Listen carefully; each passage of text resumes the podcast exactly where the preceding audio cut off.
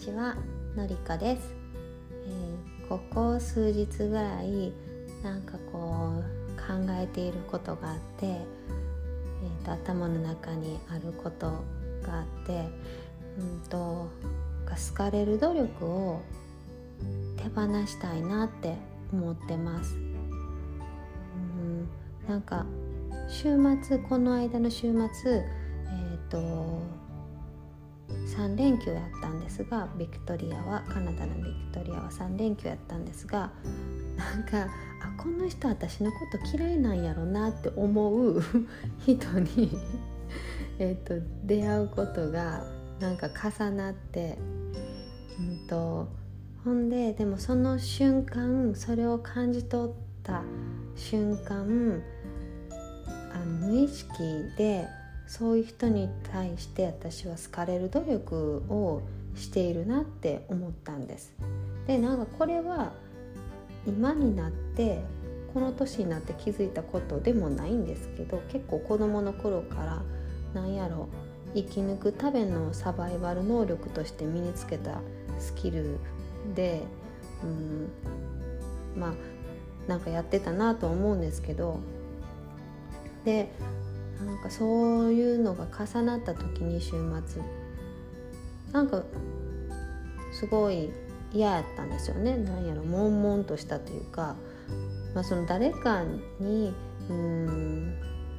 あんまりよく思われてないっていうことも嫌ですけどうんそこに対して過剰に反応している自分なんか自分にというかそのその気持ちも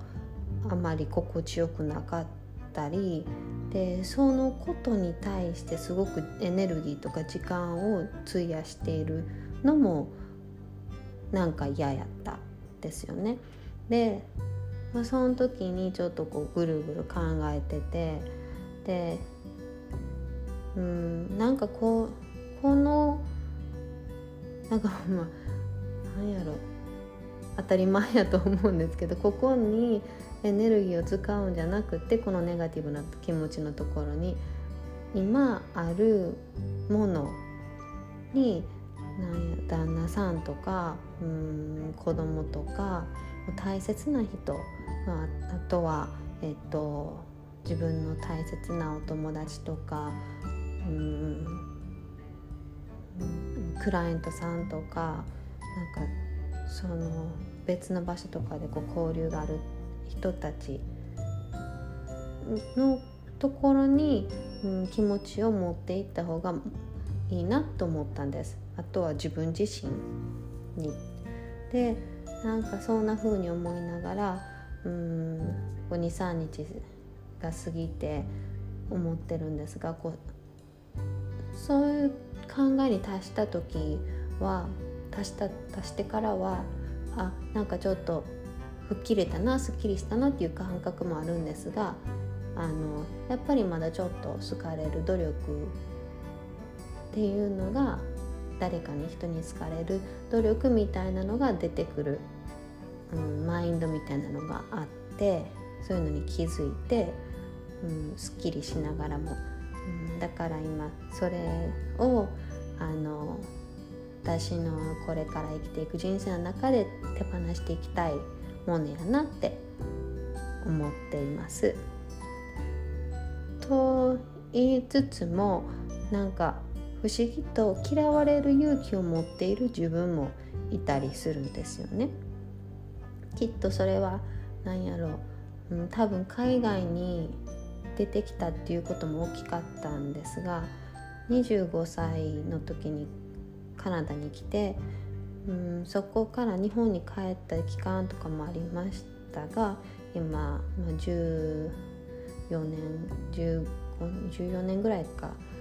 住んでいてカナダに。でなんかやっぱりその中で、うん、そういう風な強さっていうのも、うん、自分の中に養うことができたのでなんかこの両方がある、うん、なと思っています。おそらくこの嫌われる勇気を持つっていうのは何やろ多分自分でも変えられへんこととかに対してかなと思います。うん、なんか人種このカナダっていう北米社会の中で、えーと、私が日本人でアジア人であるっていうことは変えられないし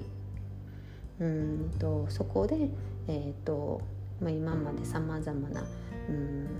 嫌な経験っていうのは少なからずあったんですが外国人ということでそういうことに対しては何かもう吹っ切れる